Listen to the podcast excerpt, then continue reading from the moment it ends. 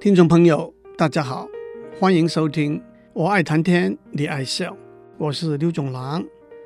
李鸿章是晚清历史里头一个叱咤风云、中外知名的政治人物。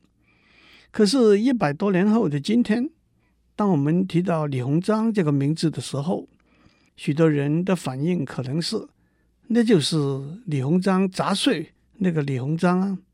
今天。就让我们从李鸿章杂碎谈起。曾经去过美国或者加拿大留学、公差和旅游的朋友都会记得一个经验：每到一个地方，一定要找一个中国餐馆，特别是在大城市，例如纽约、旧金山，更要特别跑到唐人街 （Chinatown） 吃一顿饭，打个牙祭。一方面当然是对我们的中式肠胃，汉堡、热狗、牛排、火鸡吃多了，实在需要回归基本面补一补。另一方面，却也是趁这个机会，体会一下五十年、一百年前漂洋过海的唐人吃的是什么菜色。而且有些菜色到现在还是许多人，特别是老外非常喜欢的，例如。Egg foo young 直接翻译过来是蛋芙蓉，其实是芙蓉蛋。蘑菇鸡片，那是蘑菇鸡片的广东话发音。什锦炒面，那是什锦炒面的广东话发音等等。不过我今天想要多讲一些的，就是两道菜，一道是插碎杂碎，一道是 fortune cookie。幸运千余饼，不但这两道菜背后有些有趣的故事，而且这两道菜不是源自中国，而是在美国发明，具体限度是在美国发扬光大的。在我一一道来以前，让我先打个岔，做一个交代：唐人是广东话，就是中国人；西人是广东话，就是洋人；鬼佬是广东话。是含有非我族类，甚至一点敌意的对洋人的称呼。插碎是杂碎这两个字广东话的发音，顾名思义是把猪肉、鸡肉、鸡胗加上豆芽、大白菜、芹菜切碎快炒，浇上汁的一道菜。这道菜的来源莫衷一是。一个说法是源自广东台山县，另外一个说法是一百多年以前，到美国参加铁路建筑的中国劳工，在工作辛劳、生活条件困苦，加上思念家乡美食的情形下，凑合出来的一道菜。最有趣的一个说法是，一八九六年，已经七十四岁的李鸿章到俄国参加沙皇的加冕典礼。顺道周游欧美列国，到了纽约，有一天在住处招待美国客人吃晚饭，准备好的菜被客人一扫而光之后，客人却还露出没吃饱、吃够的表情。李鸿章急中生智，和厨师商量一下，不一会儿，厨师端上一盘五颜六色、五花八门的什锦大烩菜来，客人一尝。高兴得不得了，还跟李鸿章开玩笑说：“总督大人，为什么您这个时候才上这么美味的菜？是不是不想让我们多多享受一点呢？”李鸿章笑着说：“咱们中国人都喜欢把最好的东西放在最后头。”消息一传出来，这道菜就被冠上李鸿章杂碎这个名字了。那么这道菜的名字是怎么来的呢？当客人大快朵颐之余，就问李鸿章这道菜叫什么名字？反正李鸿章英文并不很灵光，得意之余就牛头不对马嘴地说：“好吃，好吃。”在英文里头有一个字，hotchpotch，H-O-T-C-H-P-O-T-C-H，意思就是大杂烩的意思。这道菜的名字。就从李鸿章的 Hodge Podge 演变为李鸿章的杂碎了。其实那是李鸿章吩咐厨子把厨房里杂七杂八的材料乱炖成的一大盘而已。从那个时候开始，插碎不但是中国餐馆里头的名菜，也被用作中国菜的代名词和中国餐馆的招牌和名字。国学大师梁启超也不能免俗。在李鸿章离开七年之后，梁启超也来到纽约。在他住的《新大陆游记》里头记载说，纽约州的华人大约一共两万，其中一万五在纽约市和布鲁克林，那就是 Brooklyn，在那里的华人开洗衣馆最多，杂碎馆其次。他接着说，杂碎馆是在李鸿章游美之后才出现的，以前西人是不到唐人街来的。可是自从有了杂碎馆之后，来者如过江之鲫。光是纽约市杂碎馆就有三四百家。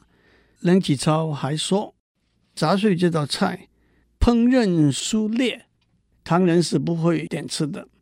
到今天，杂碎这道菜已经走下坡路，逐渐消失了。可是，在英文里头却被延伸使用，作为大混合。大融合的意思。李锦阳是一九五零年代在美国的一位作家和记者。他在一九五七年写的一部小说《Flower Drum Song》花鼓歌里头，描写旧金山唐人街里头两对年轻人的恋爱故事，老中青之间的代沟，非法移民和土生土长已经发了小财的华侨的不同的处境。父母之命和自由恋爱、婚姻观念的差异，东方思想和西方文明的距离，都引起冲突，但也都可以协调配合。百老汇音乐剧《Flower Drum Song》就是依据这部小说里头的故事编写的，其中有一首歌，歌名叫做《插穗》。这首歌一开始有几句对白：“我是中国人。”也是美国人，你就像那一道美国人发明的中国菜插碎，讲得好，什么东西都在里头，大杂烩，大融合。接下来，让我们讲 Fortune Cookie，幸运千鱼饼，在美国、加拿大，甚至欧洲、南美洲许多地方的中国餐馆，餐后一定供应的免费甜食是一个形状像元宝。甜甜脆脆的小饼干，小饼干是中空的，里头有一条小纸条，上面写着一句，或者是四幅充满哲理的箴言，甚至往往冠上“孔子曰”三个字，或者是模棱两可的寓言，或者是一句俏皮话，甚至或者是六个幸运数字作为购买六合彩券的建议，这就是所谓千语。例如。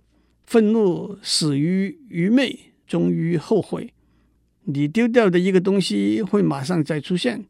短期之内整合，不要扩张你目前的生意，不要忘记任何一个朋友，特别是那些欠了你的钱的朋友。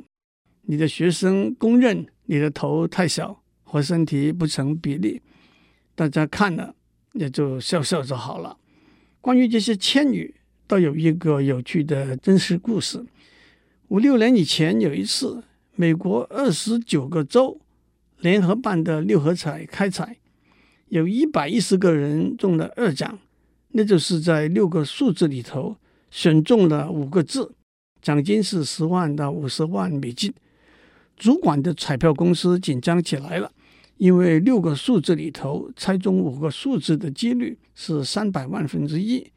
通常每期中二奖的人数目是四个到五个，那是不是有人侵入了电脑系统，动了手脚？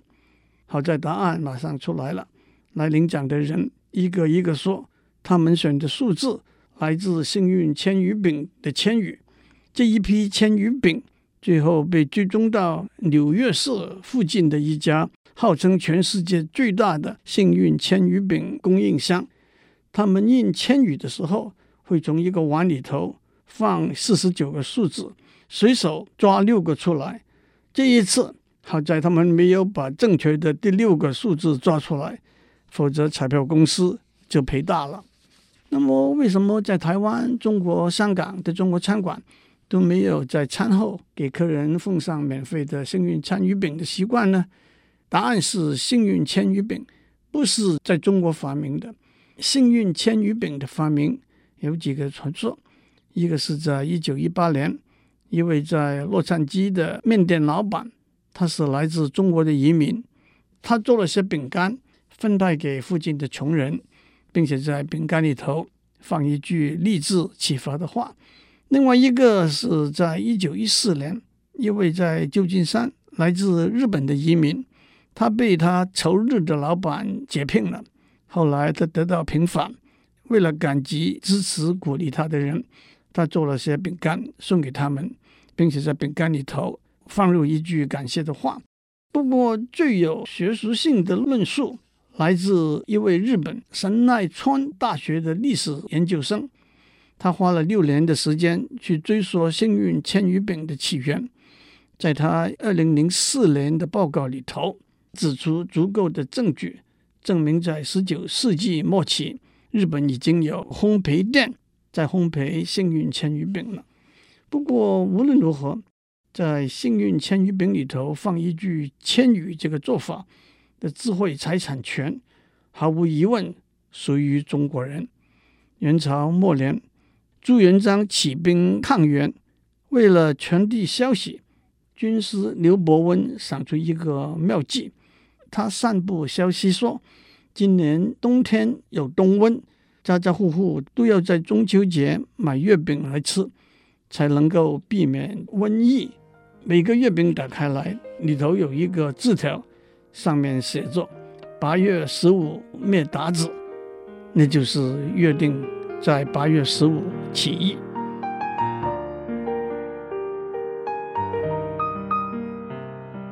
接下来，让我们讲三明治的故事。在现代文明社会里头，繁忙快速的生活节奏，把吃饭的时间都压缩到近乎零。早餐、午餐，甚至晚餐，许多人都只狼吞虎咽的啃一个三明治，把肚子塞饱了事。三明治的花样虽然很多，可是基本的做法是一样的。在两片面包中间加上火腿、蔬菜或者鮪鱼沙拉，用面包炸作肉和蔬菜来吃，是在远古时代大家就开始的一个做法。但是为什么叫做三明治呢？三明治这个名字来自英文 “sandwich” Sandwich 是英国东南部一个有悠久历史的小城，那里的一位伯爵。他的封号是 Earl of Sandwich，那就是 Sandwich 城的伯爵。这位伯爵喜欢打牌，沉迷赌博，连吃饭的时间也抽不出来，只是吩咐他的仆人用面包夹着肉，给他一面吃一面打牌。这就是 Sandwich 这个名字的来源。用面包夹着肉来吃，这个吃法变化也不少。不过，大家最熟悉的可能就是汉堡了。汉堡英文名字是 Hamburger，那么这个名字又是怎么样来的呢？汉堡 Hamburg 是德国第二大城，当地的人喜欢把牛肉切碎，蘸上洋葱和盐，烟熏一下来吃，这就被称为汉堡式的牛排 （Hamburger Steak。汉堡式的牛排。在十八世纪末期，经由德国水手流传到美国，把汉堡式的牛排夹在两片圆面包中间，命名为 Hamburger，这是十九世纪末期美国人的创意。至于后来把美式汉堡推到全世界每一个角落，那就是麦当劳、汉堡王这些大型企业在过去半世纪的功劳了。用长形的面包。当做香肠来吃，就是大家都熟悉的热狗 hot dog。其实，按照古希腊和中国的历史文物记载，远在公元前几百年，人类就知道把动物的肉和内脏切碎，塞在肠衣里头做成香肠 （Frankfurt 法兰克福）。是德国的一个古老大城，当地的人在十五世纪就开始制造香肠，所以香肠也叫做 Frankfurter。美国人把香肠叫做 dog，为什么把香肠叫做 dog 呢？这倒有两个说法，一个是德国有一种猎犬 Dachshund，中文就叫做腊肠狗，这种狗腿短身长，形状就像一根香肠一样。另外一个是品味比较低的说法，暗指香肠里头放的是狗肉。Hot dog 原来是热的香肠的意思，现在也就是香肠，也同时是面包夹香肠的代名词了。潜水艇三明治 （Submarine Sandwich） 是把一条长的法国或者意大利面包切开成长的两半，中间夹上肉片、乳酪和蔬菜。因为面包的形状像一艘潜水艇，因此得名。当然，我们不会忘记台南有名的小吃萨卡利巴的棺材板。棺材板是一位名字叫做许六一的人在一九四零年代发明的。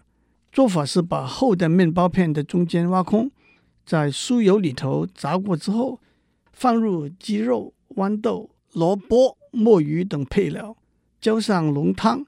再放上炸过的面包片作为盖子，顾名思义就是棺材板。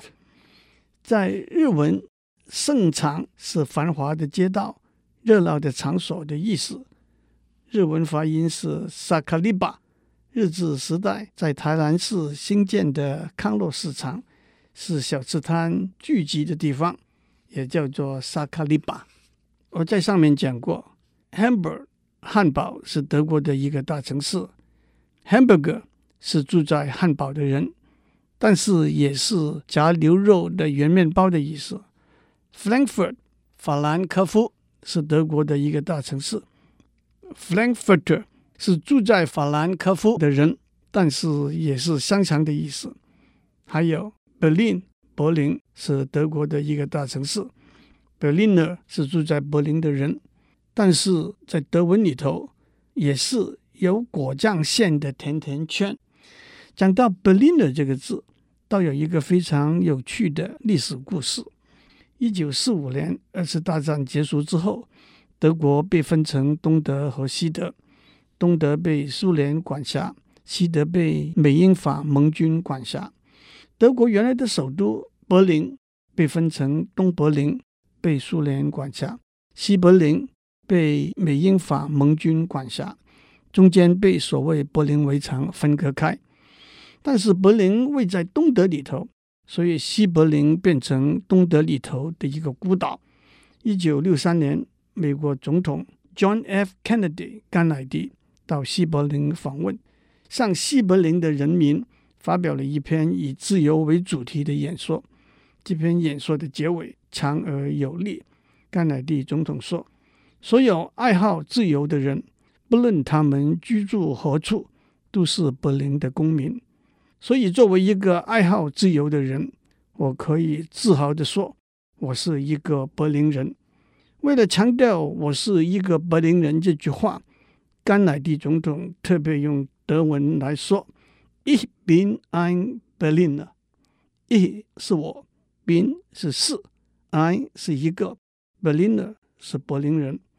但是这句德文却引起学者专家的争议。许多人认为他不应该用 ein 这个冠词。他们的说法是：如果他说 Ich bin Berliner，那就是我是柏林人；Ich bin ein Berliner，那就是我是一个有果酱馅的甜甜圈。但是别的学者专家认为甘乃迪总统没有说错。他们认为，首先在那个情形之下，听众不可能，也的确没有误解甘乃迪说我是一个有果酱馅的甜甜圈，而且这两句话的语义是略有不同的。虽然真是要分辨出来，必须对德文有深入微妙的掌握，但是一个容易了解的说法是：Ich bin Berliner，意思是我是一个柏林人。换句话说，我是一个生长住在柏林的居民。Ich bin ein Berliner，意思是我是一个柏林公民。换句话说，即使我不是柏林的居民，但是我是你们的一份子。诸位可以思考讨论一下，在英文里头，I am American 和 I am an American 在语义上有什么分别？在中文里头，我是台湾人和我是一个台湾人，在语义上有什么分别？不过甘乃迪总统那句话用德文说，麻烦主要出在 “Berlin” 的这个字，有两个截然不同的意思。柏林人和有果酱馅的甜甜圈。今天我为大家奉上一盘插穗，希望大家有好运。肚子饿了，三明治、汉堡、热狗、潜水艇、棺材板和有果酱馅的甜甜圈都不妨一试。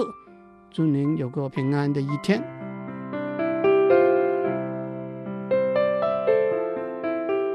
以上内容由台达电子文教基金会赞助播出。